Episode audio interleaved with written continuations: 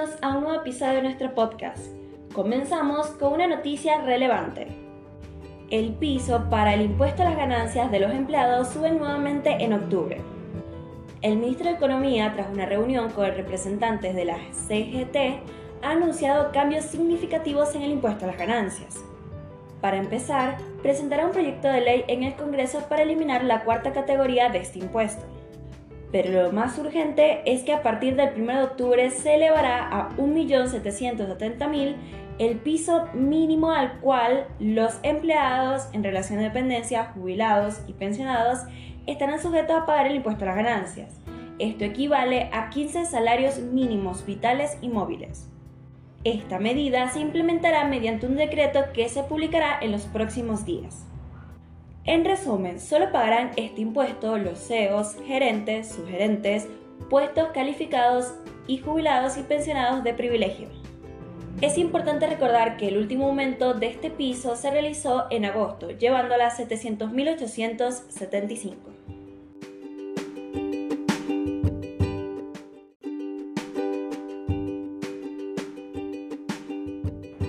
Continuando con más novedades, ahora hablaremos sobre la seguridad social, la prórroga de presentación y pago. En un movimiento que busca garantizar una adecuada implementación y alineación con los beneficios vigentes, se ha anunciado la prórroga del vencimiento para la presentación y el pago de la declaración jurada relacionada con aportes y contribuciones destinadas a la seguridad social correspondiente al periodo de agosto de 2023. Estas obligaciones, originalmente programadas para vencer el 11 de septiembre, ahora se considerarán cumplidas a tiempo siempre que se realicen antes de las fechas especificadas en el siguiente cronograma. Para contribuyentes cuyo quit termine en 0, 1, 2 o 3, la fecha límite es el 13 de septiembre de 2023.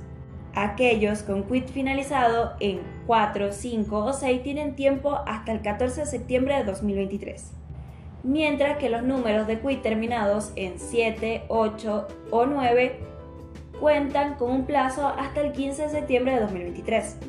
Estas extensiones son el resultado de un decreto de necesidad y urgencia, el número 438, que estableció una asignación no remunerativa para trabajadores en relación de dependencia tanto del sector público como el privado.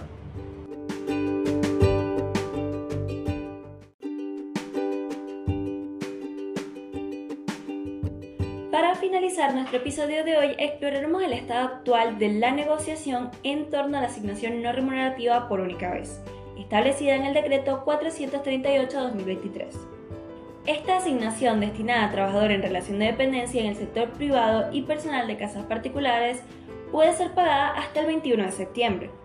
Para ser elegible, los trabajadores deben tener salarios netos que incluyan conceptos remunerativos y no remunerativos por debajo de los 400.000 o un monto proporcional si la jornada laboral es inferior a la estándar.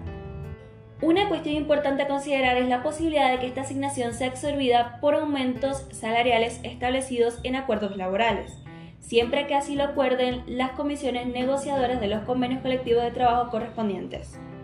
La asignación no remunerativa de 60.000 es un tema relevante en las negociaciones laborales y su absorción dependerá de los acuerdos que se alcancen en las comisiones negociadoras de los CCT respectivos.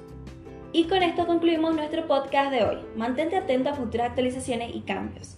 Gracias por acompañarnos en este episodio y nos vemos mañana con más novedades. Chao.